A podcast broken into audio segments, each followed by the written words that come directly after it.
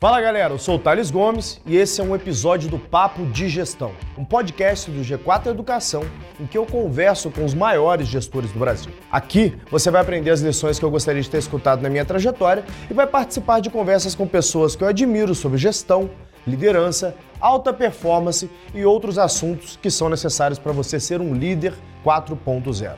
E no final, não esquece de ir no Instagram do G4 Podcasts para me falar o que, que você está achando sobre esse projeto.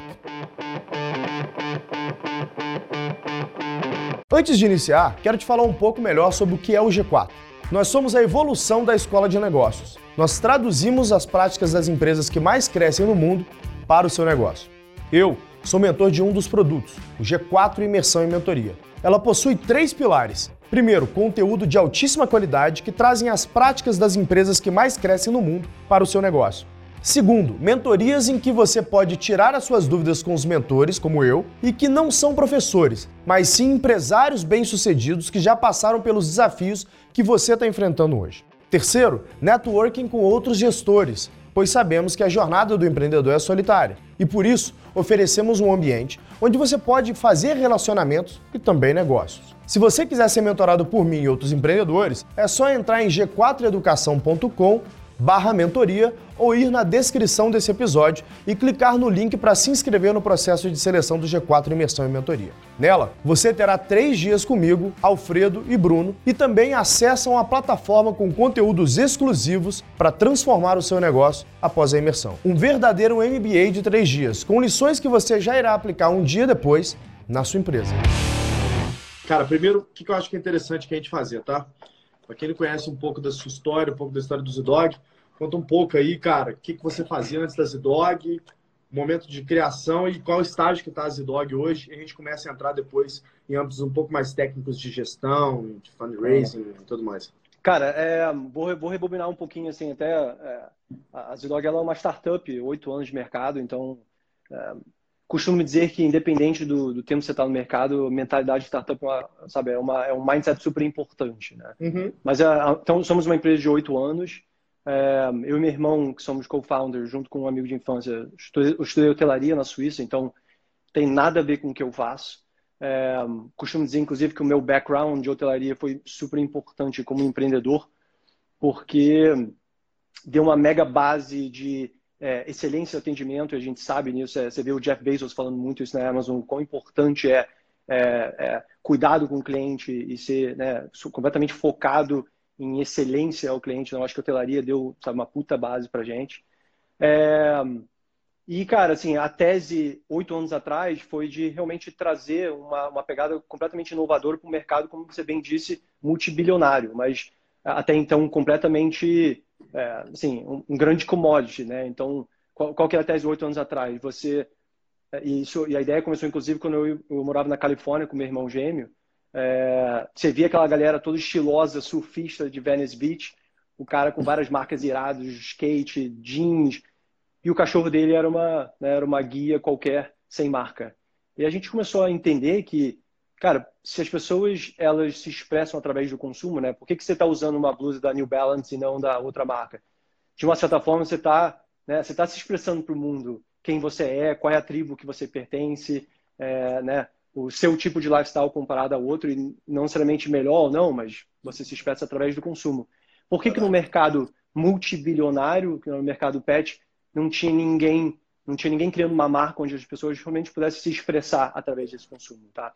É, mas, cara, a gente não tinha um puto no bolso, só uma, uma, uma bela de uma ideia e, e, a gente sabia que a gente tinha realmente né, um potencial de criar algo muito grande, mas com zero reais na conta. Tá? É, e foi, foi, foi, foi literalmente três anos assim de perrengues, de indo para a China sem dinheiro com meu irmão, achando fábrica no meio do nada, até de fato a gente conseguir é, é, raise o primeiro round da Zidog três anos depois da, da, gente ter começado com a ideia. E aí a Zidog nasce em 2012. É, e, e, aí começa essa história realmente né, de, de entrar para o mercado e mudar completamente o, o, o mercado por dentro. Né? Então tem sido bem interessante. Você cresceu muito rápido, né, cara? Você começou em 2012. Quando você abriu uma loja em Nova York? 2015, sei lá? 2014. 14. 2014. E é. dois anos depois você estava abrindo uma loja é, em Nova York, né? E você me falou que você estava sem um puto no bolso até então. Então, pô, não sei, não conheço muito bem a sua família, mas imagino que não seja uma família tão rica assim, que senão talvez eles te davam ali uma grana pra você começar, né? De onde que veio a primeira grana ali, velho? Cara, de bom, assim, uh, vem de uma família razoavelmente tranquila, mas meu pai sempre foi, né, sempre foi muito disciplinado e ele falou, cara, se vocês quiserem empreender, é, saiba que vocês sempre vão ter um sofá e comida na mesa, mas não contem com meu dinheiro porque porque aí vocês Perfeito. não vão aprender na marra, tá? Então, é, eu acho que, assim, independente de ter família de condição ou não, meu pai poderia ter me ajudado muito bem, mas eu hoje eu agradeço muito por essa mentalidade de falar assim, cara, empreender não é fácil, você não vai, entendeu? Vai correr atrás para fazer acontecer. É, da onde que veio a primeira, primeira grana, até antes da rodada de investimento, tá? A gente, a, o Kickstarter é um site americano que foi basicamente o que inventou todo esse né, é, é, financiamento coletivo. O Kickstarter foi o. É. Inventaram o business model. A gente foi os primeiros brasileiros no Kickstarter. O Kickstarter era tão pequeno. Era, é, o Kickstarter era tão pequeno que eu peguei um voo para Nova York para tomar um chopp com o founder para ele aprovar o projeto lá dentro, tá? Animal. É, não, bizarro. Isso foi em 2012? Parece... Foi em 2010 isso. Tá? Não, tava começando isso... real. Eu me lembro. Não, então, isso foi antes de fato da gente lançar a Zidog pro mercado, tá? Assim, era naquele, na, era, é, demorou dois, três anos para a gente montar o business plan, estudar o mercado, ir para a China, fazer protótipo. Isso, isso tudo custa dinheiro, né? É, e a gente montou 10 mil dólares na época, que naquela época 10 mil dólares era, né, era dinheiro, dinheiro infinito, né? Exatamente. Pegamos esse dinheiro e, cara, entramos no avião, fomos para a China, cara tapa, assim, de bater, bater realmente no, sabe, nas fábricas, é, tentar explicar para eles o que, que a gente queria fazer. Nosso produto tinha uma série de, de detalhes super importantes para a construção da marca, né? As caveiras nas extremidades. Você é cliente nosso, você sabe. Você tem, você tem a caveira nas extremidades. A gente inventou isso. A gente foi o primeiro a, a de fato, colocar branding num, num acessório para cachorro. E a gente chegou lá na China, os caras falaram, cara, não, esquece isso, tem que fazer molde, eu não tenho nem máquina para isso, vocês são pequenos, não sei o que vocês são. E foi a gente falou, cara, vamos pegar um voo e vou lá e vou olhar os caras no olho e vou convencer ele que a gente um dia vai ser grande e que um dia a gente vai ser muito relevante para o negócio dele. Cara, a verdade é que a gente cresceu tanto que esse cara acabou comprando várias outras fábricas só para dar conta do nosso volume de produção. Tá? Então, assim, né, você imagina, 10 anos atrás, a gente batendo lá na porta, dois brasileiros que ninguém conhecia lá, o cara acreditou na gente e, e hoje a gente é talvez uma das marcas mais relevantes lá na, na linha de produção dele. E você continua com esse fornecedor até hoje? Continuamos até hoje, sim. E vou morrer com ele. Eu acho que existe uma coisa em business quando você encontra um parceiro que você confia, é, né, que é leal para você e, e, e, e, que acreditou você, né, em você no passado quando ninguém acreditou. Eu acho que existe aí sim uma. É, claro, se esse fornecedor não está não tá entregando o que você precisa para manter excelência, né? Vai embora. Mas, né, se o cara continua entregando o que você precisa, eu acredito muito em lealdade em negócios e continua com ele até hoje. Eu também, cara. Inclusive, Tadeu, eu acho que isso é um dos principais drives para a sociedade e para relações, seja na vida ou na, na, na, no trabalho, né? Lealdade, cara, sem a menor sombra de dúvida. Sabe por que eu, que eu acho lealdade tão importante? Tirando o fato romântico do termo lealdade, tá? Vou para pragmático. Somos caras Sim. pragmáticos aqui. O pragmatismo da lealdade é o seguinte: a lealdade te traz previsibilidade. Exato. Então, eu, eu sei que esse cara não vai me fuder. Eu sei que ele não vai me deixar na mão. Eu sei que essa pessoa não vai jogar bola nas minhas costas. Ela traz previsibilidade. Com previsibilidade, Sim. você consegue planejar melhor. Né? Exato. Eu acho tão Exatamente. importante essa, essa relação leal que vocês têm. E um negócio interessante, cara, que, que, que, a gente tem, né? Um negócio interessante que eu vi você falando aqui, é, você falou o seguinte, ó, eu validei meu MVP no Kickstarter. Para quem não entendeu que o Tadeu tá falando, assim, Kickstarter é a primeira plataforma de crowdfunding no mundo. É, surgiu lá nos Estados Unidos. E eu acho que isso é uma puta de uma forma para você que quer fazer business, principalmente que, que requer é, é, um pouco mais de capital inicial, com business é, que, que, que, que, trans, que, fazem produtos. Então, é alguma coisa, uma marca de moda, ou quer lançar um device, ou quer lançar alguma coisa que, que demanda uma grana para produção, para produzir o primeiro lote. Eu não consigo pensar em forma melhor do que colocar isso numa plataforma de crowdfunding, porque é a forma uhum. que você tem de validar. Será que as pessoas comprariam aquele produto da Zidog? Ele falou, vamos testar esse negócio aqui. Vamos postar Isso. no Kickstarter, arrumou 10 mil dólares. Então fica essa lição aí para você que quer criar alguma coisa, ou sei lá, você é músico, quer fazer o seu primeiro disco, e aí você quer ver se você quer investir no estúdio ou não. Cara, bota um Kickstarter ali com umas demos sua e, ou outra plataforma de crowdfunding para ver se as pessoas pagariam por isso. Whatever you wanna do, né? Tipo assim, qualquer Sim. coisa. Acho uma boa forma de, de validar ali plataformas de, de, de crowdfunding. Uma dúvida. Você, a última rodada que você pegou agora, você pegou 100 milhões é, de reais, né? Vocês revelaram a valuation ou não? Não. Não, né? Beleza. Mas 100 milhões de reais, é, eu vou ser bonzinho para você aqui, eu vou te dar um múltiplo de 10. eu vou dizer que você pegou algo entre. Não, não, vou ser um pouco mais realista. Eu vou dizer que você pegou aí 100 milhões de reais por 20% da empresa. Então a tua empresa está valendo perto de um bilhão de reais ali. Você tem uma longa caminhada ainda é, ainda pela frente com esse negócio. Imagina se você está pegando fã agora que você está pensando numa puta expansão. Uma coisa que eu sei que vocês fizeram há pouco tempo, que a gente chegou a conversar antes de você lançar, que é o seu sistema de delivery da Zidog, é o Zinal, não é isso? Você chama isso, de Zinal. Exato, Zinal. Esse investimento está sendo muito direcionado ao crescimento e fortalecimento do Zinal, é isso? Cara, tá, eu acho que até um ponto bacana assim, para a gente pontuar é sobre toda essa, essa, né, essa cultura de fundraising e levantar dinheiro é, quase como se fosse um troféu, né? Rola muito isso, né? Eu acho que levantar dinheiro é uma coisa estratégica. É, a gente só fez um raise até esse, essa rodada, que foi em 2012, tá? A gente levantou 3 milhões de reais e levou a empresa até esse momento sem nunca levantar mais um real. Por quê? Porque, porque eu acho que, cara, o mindset de...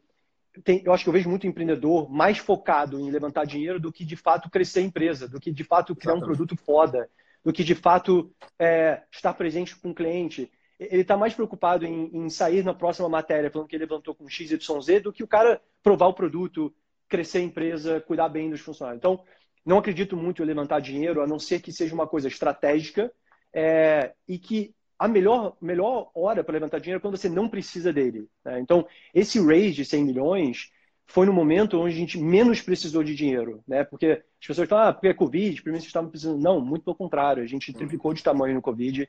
É, eu acho que a gente nunca teve tão financeiramente saudável e a gente ainda assim fez uma rodada, né? É, e, e, de fato, assim, esse dinheiro ele vai até primordialmente para sentar no banco, não necessariamente eu estou levantando dinheiro para queimar. Eu acho que isso também é muito importante, né? Use of proceeds, as pessoas falam, tá, você levantou esse dinheiro, você vai torrar onde? Cara, vai sentar no banco.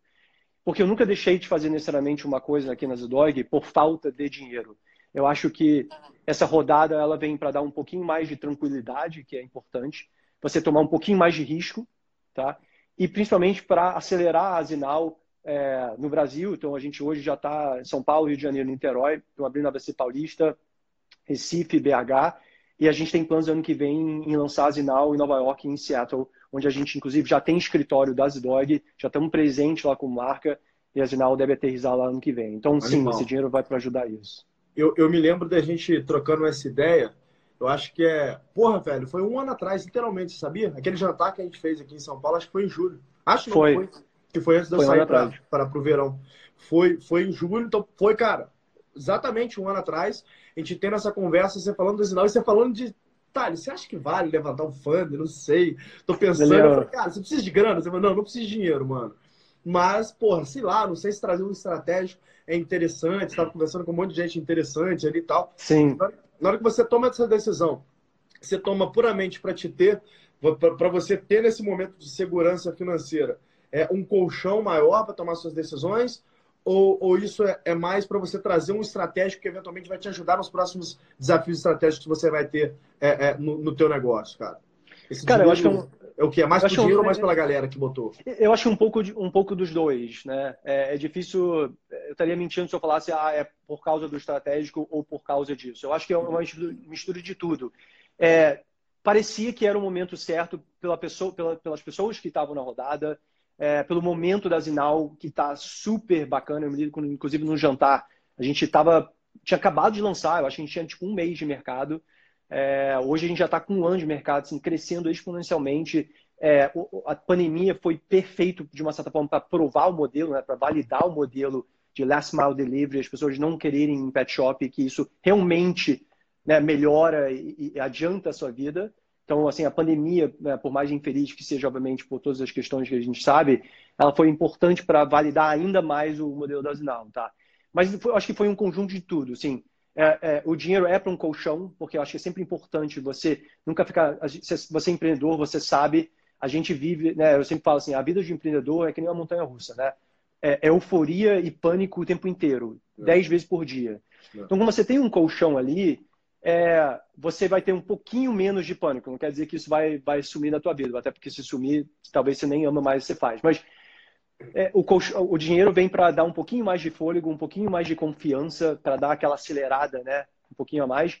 E o resto, cara, vai sentar no banco bonitinho, porque não acredito em queimar caixa, não acredito em fazer modelos de negócio que não, não são sustentáveis e que não são, não são lucrativos, tá? Eu, eu acho que assim, você por ter levantado em um momento onde você não precisa da grana, você é uma empresa de, de balanço sólido, você é uma startup muito rara. Né? Geralmente startup nem lucro dá, né? Então você, você, a verdade é, você tem cabeça de startup, mas você não é uma startup, você é uma empresa. De fato, que uma startup é um, um, grupo de pessoas que busca um modelo é, é, é, sustentável de negócio. Você já achou o modelo sustentável, mas você continua mantendo essa cabeça de startup, né? É, é, você passou dessa fase. Startup é como um, é uma empresa adolescente, né? Está se descobrindo ali até que ela fica adulta, que é o que você é, e aí tem um balanço sólido. E aí você tem algumas vantagens de empresas que não têm o balanço sólido, que é 99% das outras é, startups, que você pode, por exemplo, falar isso para o investidor. Né? Mas essa não é a realidade de todo mundo, não, viu? Sei lá, eu já vivi isso aí, por exemplo, é, na época de Zitax, né? A gente levantava a grana e o investidor falava assim: ó, você tem 12 meses para queimar. Se você não queimar, a gente não faz o próximo round. E aí Caraca. você fala assim, pô, coisa de doido, você tem que queimar o dinheiro. Não, mas é queimar e crescer também, né? É por Sim, que claro. fazem isso, cara? Porque você precisa hit milestones, né? Para ele conseguir, inclusive, trazer outros caras que vão entrar nessa rodada com ele, inclusive outros caras que estavam em instâncias inferiores, consigam fazer suas saídas e assim se retroalimenta é, esse, esse, esse, esse mundo que, para a gente, como empreendedor, não, não, é, não é nada bom, né? Para os caras, não. é como funciona a alimentação. Agora, sinta-se privilegiado, que é por você poder virar para o investidor e falar assim: eu vou sentar essa grana no banco. Se fosse 99% das empresas, ia falar: então você vai ficar sem um round, filho. Né? Sim, Porque assim, sim. eu preciso que você sim. cresça esse negócio. Mas tendo uma empresa que cresce como você cresce também, você tem como justificar, né? Mas, velho, não precisa é. da grana para crescer, né? Cara, não, assim, a gente sempre teve um, um, puta crescimento até os primeiros seis, sete anos da empresa, a gente praticamente dobrava, quase triplicava a cada ano, tá? É, isso, isso ter levantado 3 milhões de reais há quase oito anos atrás. É, então, assim, no final das contas, como eu disse, como a gente levantou dinheiro no momento que a gente não precisava de dinheiro, é, você tem muito mais poder numa, numa mesa, né, numa negociação de um escolher melhor teu, né, os teus parceiros. Uhum. A gente só quer espaço para investidores que pensam a longo prazo. Afinal das contas, né, que nem o Jeff Bezos fala, cara, eu estou numa maratona, eu, eu não estou aqui para. Eu não montei esse negócio para o cara que entrou agora, é, daqui seis meses, vender a participação dele e fazer lucro. Eu não quero esse cara no meu cap table. É, nada contra, nada, eu não estou não tô, não tô criticando ninguém, mas eu não, eu não quero esse tipo de pessoa aqui, porque a gente começou essa história há oito anos atrás com uma visão de, tipo, como é que esse dog vai ser daqui 80 anos, sabe? O meu dia a dia aqui é montar uma marca que vai become uma, um way of life em 2080. Eu não estou montando esse negócio para fazer 20x em seis meses, porque qualquer pessoa que cresce 20 vezes em um ano, três anos que seja, tem uma coisa errada, seu modelo de negócio não é profitable, tá? Não é. para até pegar a Amazon, por exemplo, a Amazon não tinha esse tipo de growth que nem você vê essas empresas tech hoje. E por isso que a Amazon se tornou o que é, cara. Porque o Jeff estava muito focado nas coisas que importavam. Então, de novo, eu acho que a gente estava no momento oportuno de não precisar de dinheiro e, portanto, poder escolher o sócio que tinha essa mesma visão a longo prazo que a gente sempre teve. Tá? Quem que fez o round? A Tree Corp. Ah, Tree Corp Investments. Legal, legal. E foram únicos? Ou, ou tava Cop com Só eles. Só legal. eles. Não, o que é um tesão também, né? Você não tem que sair passando o chapéu e ficar in the terms, com o nego te puxando para um lado e puxando para o outro. Né? Isso é não é... tem muita paciência, cara. Isso é um puta privilégio, meu querido. Sim, é... eu sei. Vamos lá, falando um pouco de operação aqui. É, dois anos depois de você fundar a Zidog, você decidiu abrir a loja de Nova York, né? Sendo que você tinha um mercado gigante, se não me engano, o Brasil é o número dois ou três do mundo, né, de pet. O Brasil é um país continental. Você falou, pô, vou direto para Nova York. Qual que foi a estratégia? Qual que era a cabeça naquele momento? A gente hoje está em 25 países, cara. Então, assim, a gente. Né, a ideia começou na, na, na, Califa, quando eu morava lá com meu irmão, e a gente voltou para o Brasil, né? É, passou esses dois, três anos iniciais, Kickstarter, etc., levantando a empresa. Quando a gente lançou, a gente lançou até inicialmente no Brasil, era tipo junho de 2012. É, junho de 2012. É, e em janeiro de, de 2013 tinha uma feira em Orlando, que é a maior feira do mercado é, do mundo, tá? Em Orlando. E a gente falou, cara Vambora, a gente monta um stand lá, vamos, sabe, vamos ver o que, que acontece. A gente, a, a gente lançou aqui em junho de 2002 no Brasil. A, em dezembro a gente já estava praticamente em todos os estados brasileiros, vendendo já em, sei lá, em 3, 4 mil pet shops, tá? É, a gente tinha aberto uma operação já no Shopping Leblon, então, assim, isso tudo aconteceu, aconteceu nos primeiros seis meses, né? É, e a gente falou, cara, é, uma, uma das coisas que a gente sempre teve aqui em termos de mentalidade é vamos testar, se der certo a gente acelera, se não der certo a gente testa a próxima. Então a gente sempre teve uma cabeça muito de, sabe, de apertar parafuso. A gente não, a gente não toma passos largos, a não ser que a gente tenha tomado um passo pequeno, entendido que funcionou, o que, que funcionou, o que deu errado, conserto para depois acelerar. Então a gente falou, cara, o máximo que a gente vai acontecer é montar um stand lá, a gente vai gastar 10, 15 mil dólares, que seja, não deu certo, vambora. Cara, explodimos. E, não, e o maneiro disso é que não foi só os Estados Unidos, né? Essa feira abriu porta para a gente para sei lá, 10 países na época. Ou seja, você então, expande via franquia, é isso? Não, a gente, assim, na época, não, era distribuidores, né? Então a gente abriu esse stand, um stand ah, tá. em Orlando, tá. e aí apareceram distribuidores, cara, de vários países, né? Mas sua loja de Nova York é loja própria, não é?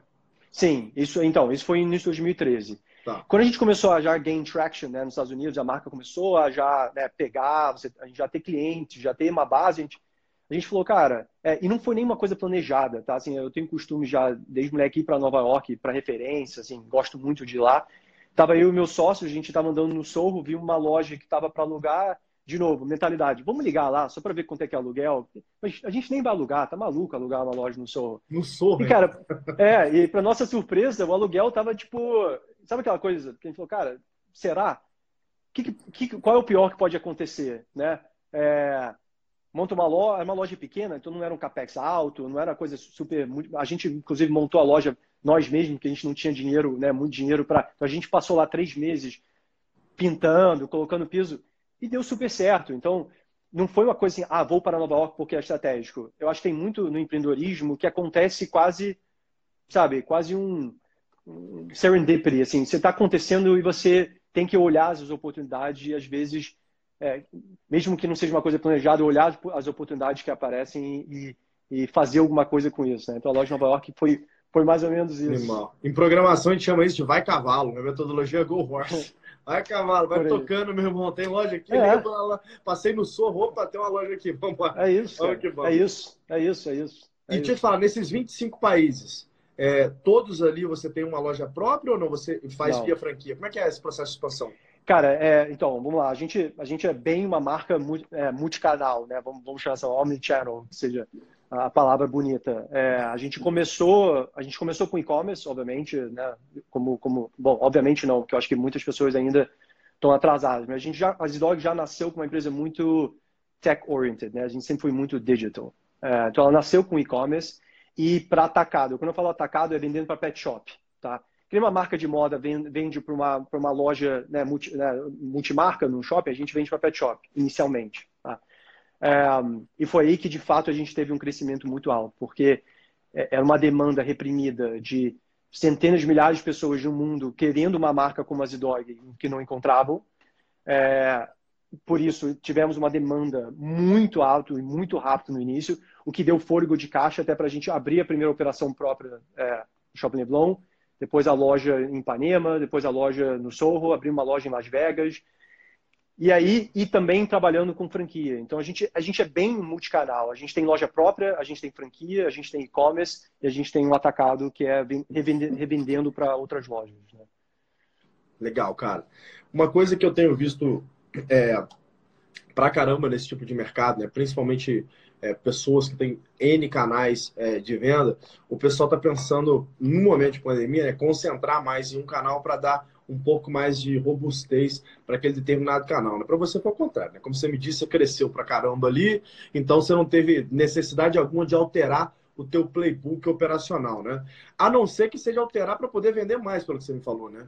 Então eu entendi que, que, provavelmente a Zinal teve um crescimento que você não esperava nesse momento, e aí imagino que começou pega para capar aí, né? Como é que foi esse negócio para vocês aí? Você teve que entrar Cara, na operação, teve que mudar os playbooks? Você esperava? Não muito, assim.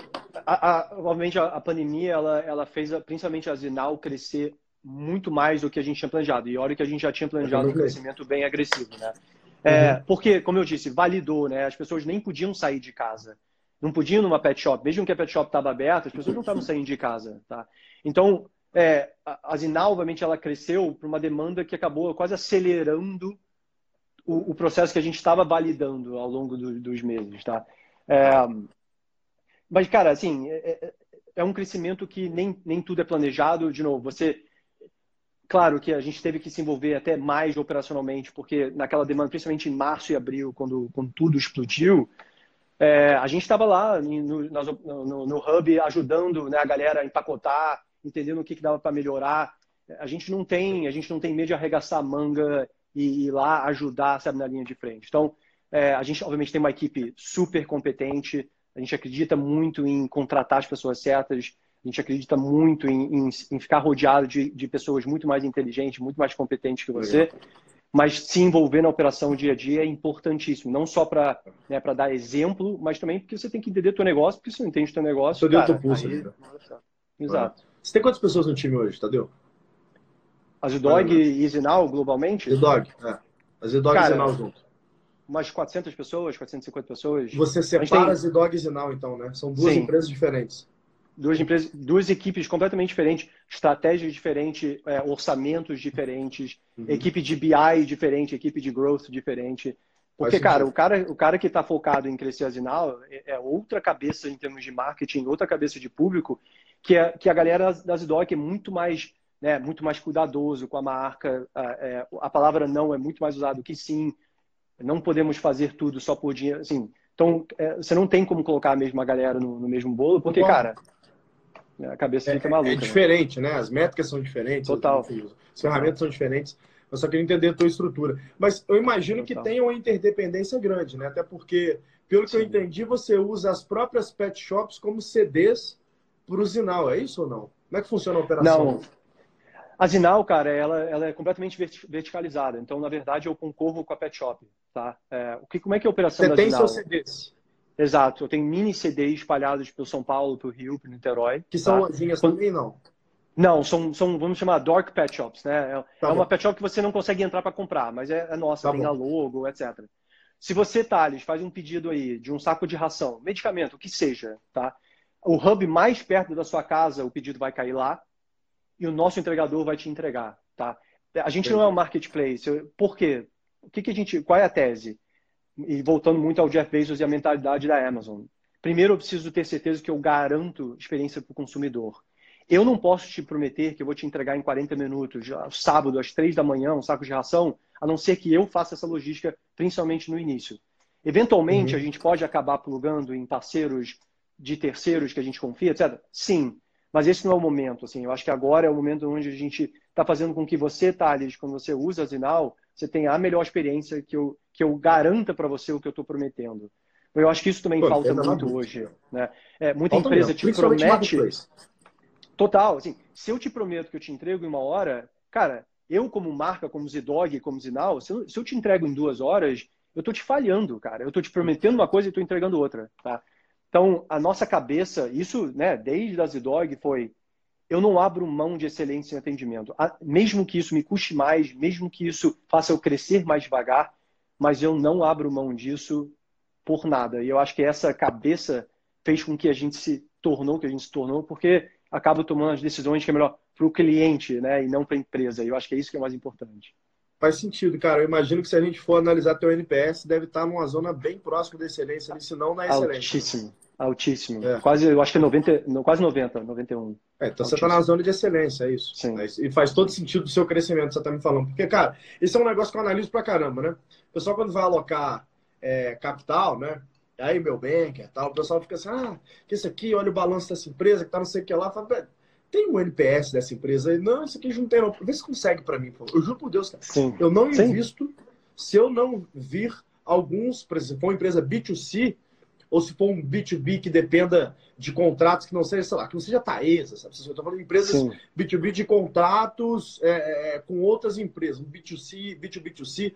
Eu quero ver NPS, porque NPS para mim claro. é, para mim não, é um fato, né? Ele é Sim. o principal é, é, indicador de sustentabilidade do negócio. Assim. Então, você acabou de me dar uma prova concreta daquilo que a gente ensina no, no Gestão 4.0. Quando você controla a experiência, você tende a aumentar o NPS, aumentando o NPS, você aumenta a recorrência, aumentando a recorrência, você aumenta o teu LTV, que vai bater ali, é, consequentemente, na receita final do teu, do teu é, negócio, né? O que exato, eu achei genial exato. Nessa sua pegada é que eu tinha entendido que você usava outras pet shops como CDs, Não. né? Eu achei legal Não. que você está controlando mesmo a experiência, né? por mais que isso tenha tenda a diminuir a sua margem, pelo menos nesse início, onde você vai ter que subsidiar algumas coisas ali para fazer sentido, né? Com certeza, é. E, cara, assim, você fala assim, acho que NPS, ele é ele é a métrica talvez mais importante. A gente, obviamente, né, você tem todas as métricas que são super importantes, porque no final das contas, retenção vem do NPS. Se você tem um NPS ruim, é? você não tem retenção. Se você não tem retenção, você não tem um modelo sustentável. Por quê? Você tem que ficar pagando para as pessoas comprarem de você. E pagar para as pessoas comprarem de você, qualquer macaco faz. Essa é a verdade. Assim, eu sempre fico colocando isso, sabe? Então, você vê empresas que focam em torrar dinheiro para crescer muito rápido, isso faz com que o serviço caia. Se o serviço cai, o NPS cai, o cliente não quer mais comprar de você, então ele não volta. Então você tem que ficar queimando mais dinheiro. É um ciclo negativo e um ciclo burro. É um ciclo burro. Então a é. gente olha a NPS, é a gente é muito focado nisso. É verdade. A gente vê é, que é aquilo que eu falei, cara. Você tem 99% do, das empresas de tecnologia, das startups, nesse ciclo que a, a gente é jogado dentro dele, né? Porque muitas Exato. vezes, porque simples, simplesmente por não ter essa cabeça de crescer um pouco mais lento. Eu, eu fui esse cara na época das Itax, porque você estava com aquela mentalidade de Vale do Silício, de cresce, vamos triplicar todo mês de tamanho e tal. Aí depois você fala, pô, com o Singu foi um caminho totalmente diferente, né? Eu falei, cara, não, vamos Como é que é Singu, Thales? Como é que é, como, é, como é que é essa cabeça, como é que é a cabeça de vocês aí no Singu, na Singu então, em termos de growth? Gente, a gente não acredita em investir em canais que não me dão um LTV sobre CAC com delta pelo menos um é, tá. em um período razoável. Esse período razoável a gente sempre achou que era três meses. Só que a gente começou um trabalho e começou a achar esse período razoável um mês. Hoje, durante essa pandemia, assim, a gente melhorou incrivelmente o nosso processo de aquisição e o nosso NPS e melhorou por N fatores. Depois a gente pode discutir isso. Mas o que aconteceu, o que eu vi é, a gente está fazendo LTV sobre CAC agora de 4.3 em 30 dias. Só para dar um parâmetro aqui, né, no nosso setor, que é marketplace de serviço, a Uber demora seis meses para fazer LTV sobre CAC 1. A gente faz 4,3 em 30 dias. Por que, que isso aconteceu durante a pandemia, né? Eu não sei se você chegou a ver o movimento que a gente fez ali, mas quando começou todo esse negócio, a gente fez alguns movimentos para poder dar um suporte social para aquelas pessoas, que as mais de 5 mil mulheres que trabalham com a gente estão em estado de vulnerabilidade social. Isso fez com que elas aumentassem muitos bounds com, com a empresa. E aí o que a gente começou a ver? Começou a crescer a nossa qualidade de serviço. A nossa média de estrelinha, que era 4,7, foi para 4,9, onde a média do setor é 4,5. Isso bateu no NPS. Bateu no NPS, bateu na recorrência. Bateu na recorrência, aumentou uhum. a TV sobre CAC. Então a gente consegue Perfeito. ser mais eficiente ainda. E por que está acontecendo? Muito das meninas pegarem e indicarem a Singu para usar. Então, o que a gente está fazendo é a cada um real que a gente coloca em um canal de aquisição que a gente tem hoje, volta R$ 4,30 em 30 dias ali, o que é um negócio, era inimaginável há, há um ano atrás. É muito nessa linha, cara, de não quero crescer a qualquer custo, quero fazer um bom trabalho e quero principalmente cuidar das pessoas, né? Que isso, isso reflete muito no negócio. Você fala muito de cultura organizacional, que eu sei que você é mega ligado à cultura também, né, cara? Você é um cara ligado. Você é a imagem dos dogs. Assim, quando eu vejo o dog, eu vejo você. É, eu acho que isso reflete muito a empresa. Quando o founder exala a marca, exala os valores é, da marca. Né? Cultura organizacional virou um desafio para todos os gestores. Né? Então, todo mundo teve que rever o playbook, teve que rever a forma de fazer é, reuniões. A gente está trabalhando mais à distância, como que eu fico mais próximo do meu time. Né? O que, que você não sabia há seis meses atrás que você sabe hoje sobre construção de cultura, sobre relacionamento com as pessoas que trabalham com você, Tadeu? Cara, eu não sabia que, que, que trabalho à distância. E olha que a gente, né, a gente tem escritório em Madrid, a gente tem, tem equipe na China, então é, trabalho à distância é sempre uma coisa bem natural para a gente, assim, de né, tocar projeto, etc.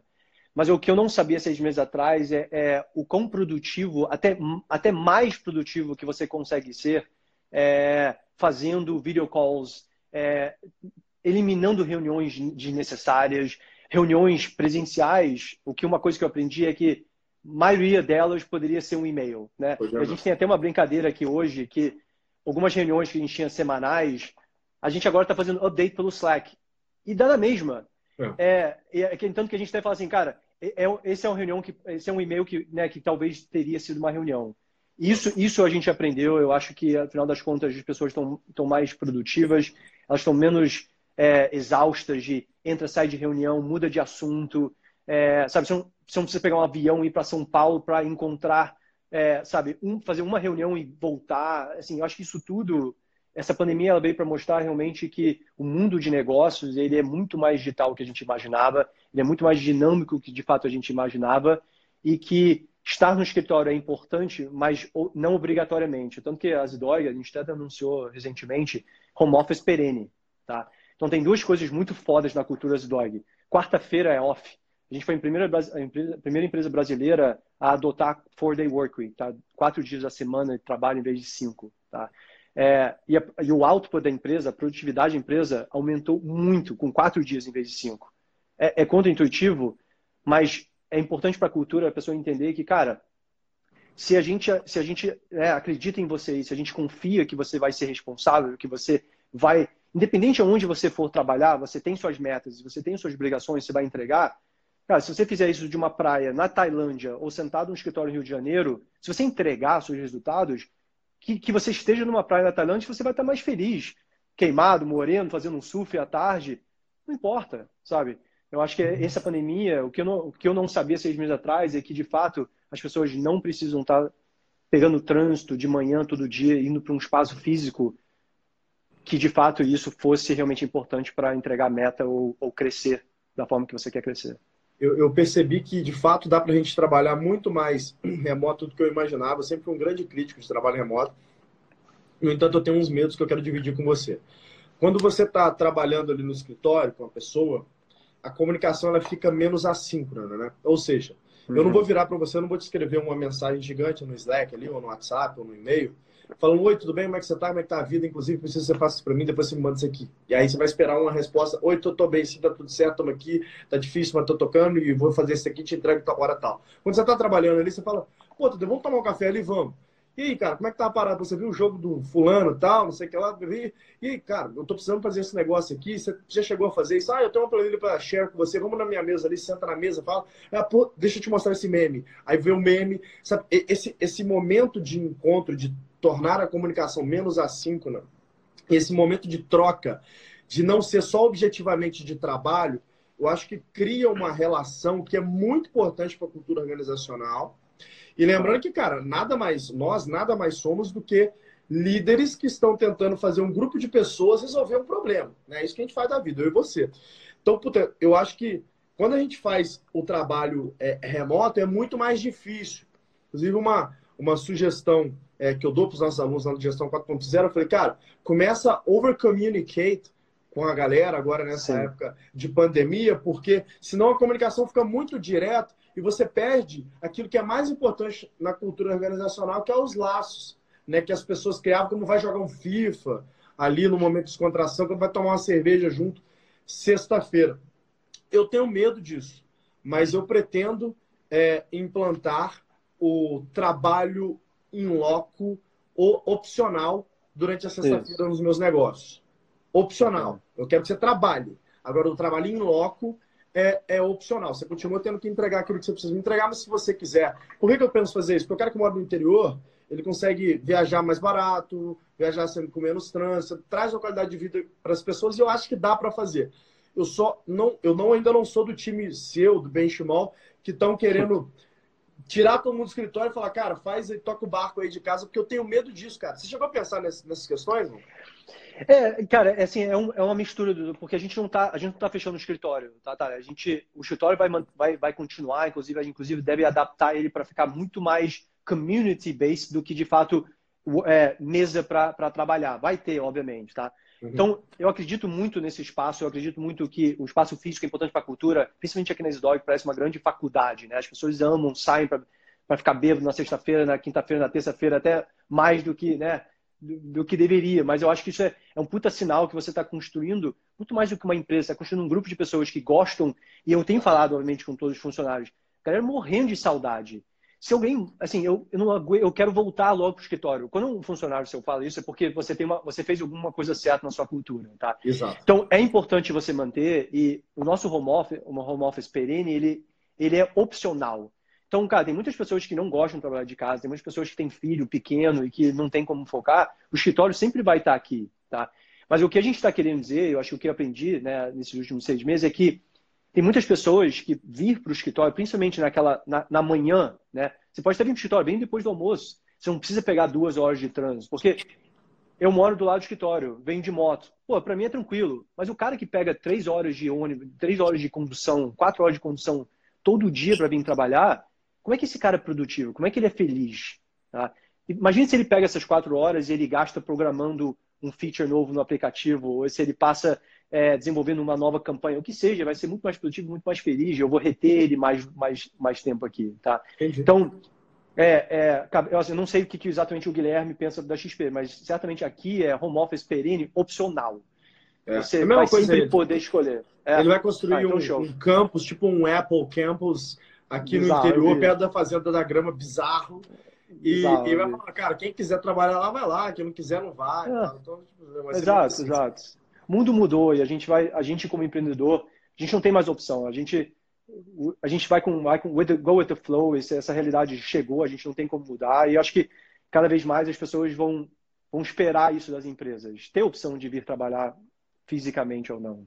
É, é. é acho que você falou bem. Assim, na verdade, é talvez grande parte das pessoas nem vão querer ficar muito home office, não, porque as pessoas Exato. não têm um ambiente ideal para trabalhar, né? É, é, raro isso. E eu percebi isso, viu, Tadeu? Uma das coisas que eu comecei a, a ver, e as pessoas estavam com vergonha de falar isso, cara. O pessoal, principalmente o pessoal da base ali, só não tem nem internet que presta, velho.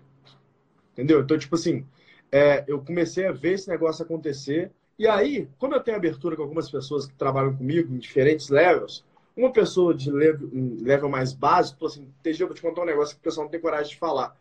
Mas tem gente ali do atendimento que não tem nem internet em casa, irmão. Só com, com 4G do telefone ali. Eu falei, porra, tem que dar um apoio, um, uma forma de suporte para essas pessoas. E aí vamos ver como é que a gente faz esse negócio ali. Cara, a gente, são coisas que eu não estava preparado, porque a gente, cara, às vezes vive numa realidade um pouco diferente, né? Fala, cara, Sim. você não tem internet em casa. Então você vai ter que dar um jeito ali de, dessa pessoa conseguir trabalhar.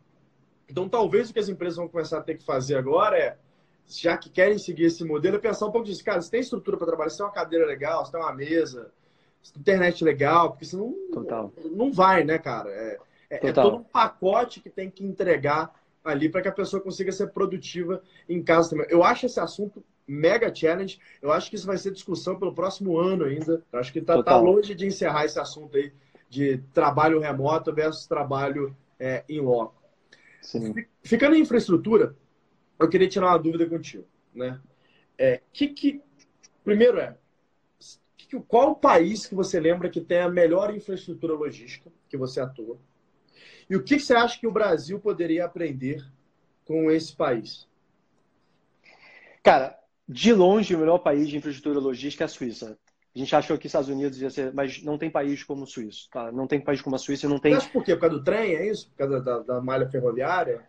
Cara, eu não sei, culturalmente, eu acho que. Sabe o que, que eu, assim, eu, eu acho que tudo começa, e eu posso estar viajando aqui, tá? Mas são, são aqui um papo mais filosófico. Eu acho que isso tudo começa numa cultura de educação, tá?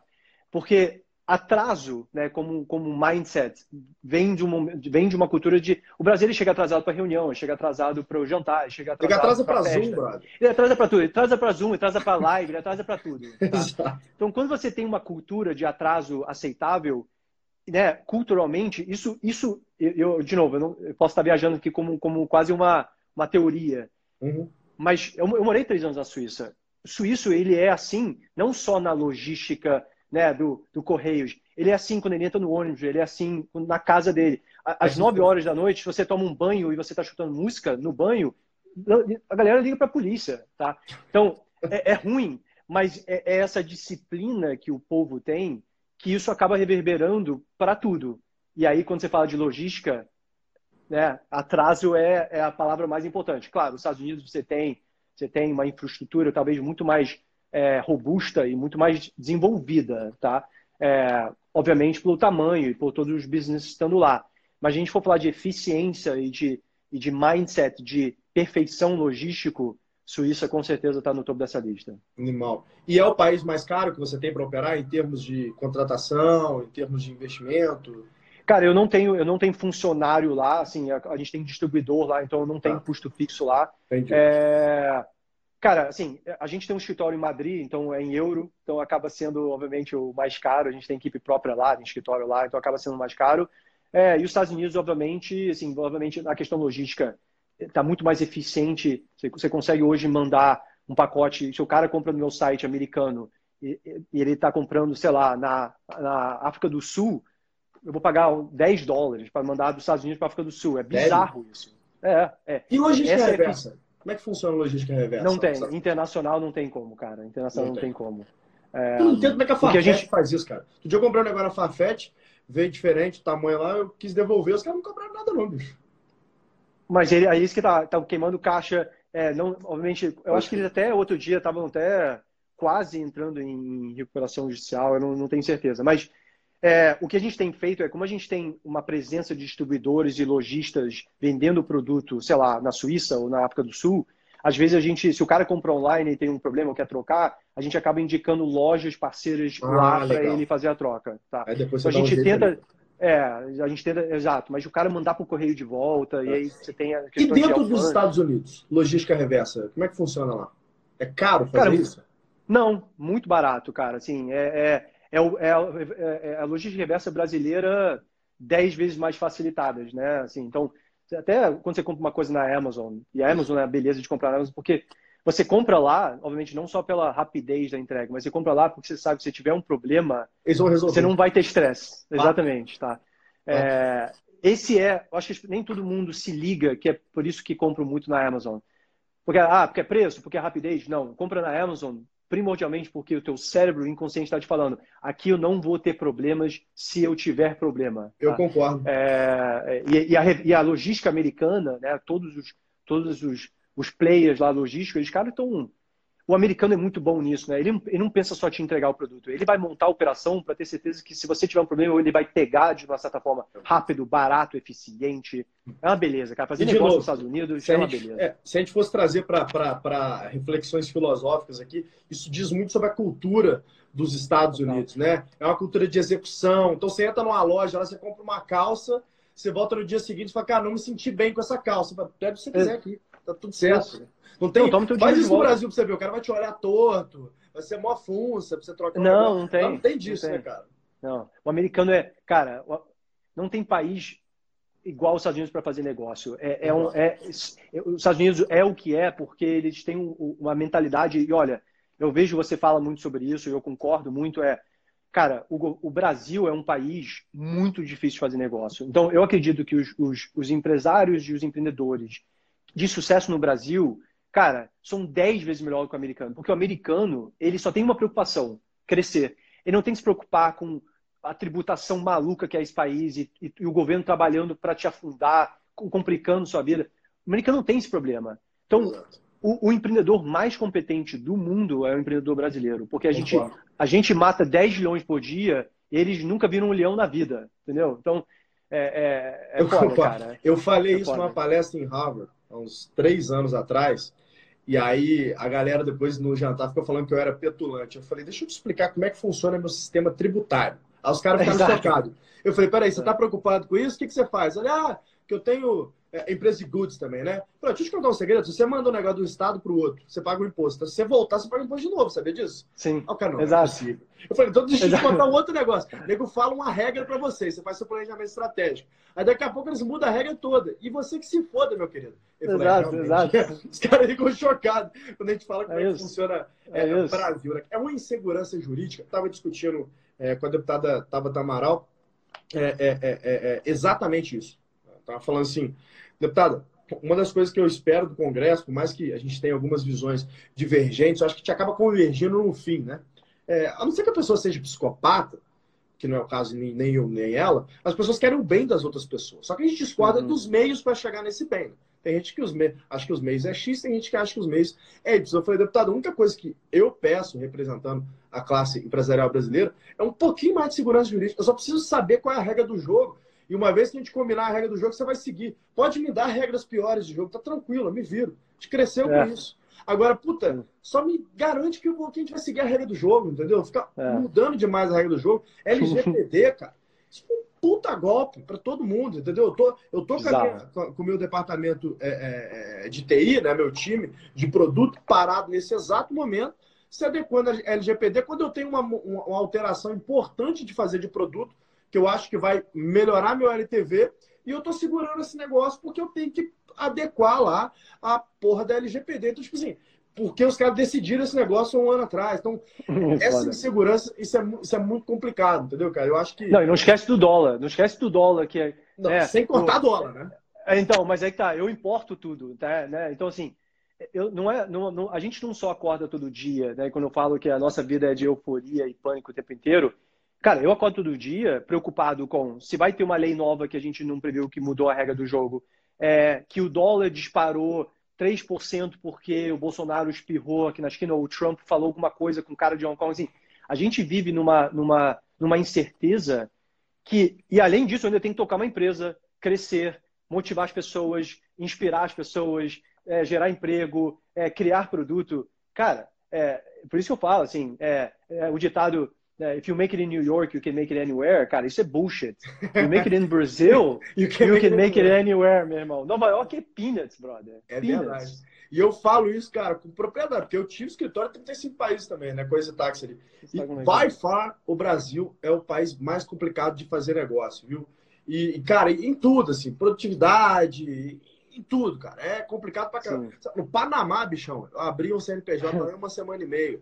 Né? No Brasil, que se você tiver um baita do contador, você abre um, um mês. Agora, no São Paulo até facilitou os negócios, mas isso é só um dos exemplos que a gente tem dificuldade de. Queria que você deixasse algumas lições é, dessas algumas milhares de pessoas aí. Muitos delas são é, empreendedores, né? E muitos delas, delas provavelmente são varejistas, né? Que estão mais ou menos ali no mesmo ramo que você. Se você pudesse elencar aí duas ou três lições de Zidog que você acha que esses empresários poderiam aplicar nos seus negócios, quais seriam? Cara, eu vou até, assim, para a gente não, para não parecer até que eu sou muito contra o Brasil ou que a gente é, né, não acredita no país, eu, vou, eu, quero, eu quero terminar de uma certa forma é, usando tudo que a gente falou assim de dificuldade no Brasil também como uma coisa positiva, tá? Que eu, inclusive eu falo isso muito com meu irmão. É, o Brasil não deixa de ser, por mais difícil que seja, um, quase uma muralha da China. E é um, é um, é um é um matagal aqui. Se você, Exatamente se você por cons... ser difícil, né? Exato. Então, por ser difícil, se você consegue domar esse leão, esses leões, digamos, isso já é uma barreira de entrada para concorrência já fenomenal, tá?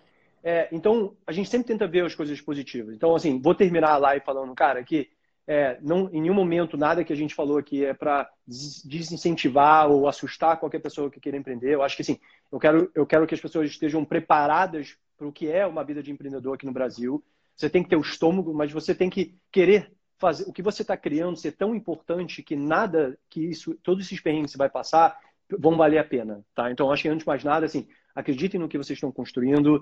Vai ser perrengue, vai ter problema, vai ter desafio, mas façam. Então, isso que isso é importante. É, sobre alguns pontos lá da Zidog que você mencionou. É, cara, cliente é Deus, foquem nele, é, construam bons produtos, não entram, não entrem na, na, sabe, nessa, nessa loucura de levantar dinheiro, queimar dinheiro para crescer. Cresçam de uma forma saudável. É, o máximo possível, mas dentro de um, ainda de um formato saudável, onde vocês não dependem de dinheiro dos outros para sobreviver, porque esse é o pior lugar para você estar. Tá. Mas acima de tudo, cara, have fun, você tem que se divertir, você tem que inspirar as pessoas que estão que né, embarcando nesse sonho com você, porque no final das contas, todo funcionário da Zidog ou de qualquer outra empresa é, foram, foram pessoas que estão entrando no nosso sonho, assim, é um sonho que eu tive há 10 anos atrás com meus sócios, e essas pessoas que estão aqui todo dia, agora estão também nesse sonho, estão apostando nisso. Então, acho que vocês precisam valorizar isso. É, eu, eu, não tenho um dia que eu não acordo e agradeço né, agradeço o, o, a vida que eu tenho e as pessoas que de fato estão se dedicando a esse sonho é, que a gente teve 10 anos atrás, eu, meu irmão e o Rodrigo, nós três, sabe, numa sala, é, enfim. Então, é, acreditem nos seus sonhos, continuem inspirando as pessoas e não desistam fácil, porque, cara, se vale a pena, não vai vir fácil, com certeza. Porrada. Tem uma lição que eu tirei aqui, que eu acho do caralho. Você falou, velho, eu fiz hotelaria, eu acho que isso não tem tanta distância do que eu faço, porque o negócio da hotelaria, você dá a melhor experiência possível para o cliente, né? E é isso que eu faço Exato. na blog. Acho que isso aí, para mim, foi o catchphrase aí, que é ter a cabeça de um hoteleiro quando você está atendendo o seu cliente. E é verdade, cara. A Zidog realmente ela surpreende na relação é, cliente-empresa. Eu acho que isso vem muito da cultura aí que você impõe, é, de ser obcecado é, por Amazon e ser obcecado por essa cultura de experiência wow, né? Entregar a Exato. mais do que simplesmente as pessoas é, pediram Exato. ou pagaram. Queridão, aula, sempre bom bater esse papo com você. Muito fechado. Obrigado pelo convite. E aí, gostou do episódio? Se sim, não esquece de compartilhar com um amigo. Se for postar nas redes sociais, não deixa de marcar o Instagram do G4podcast. Eu quero saber realmente o que você achou. Um abraço e até o próximo episódio.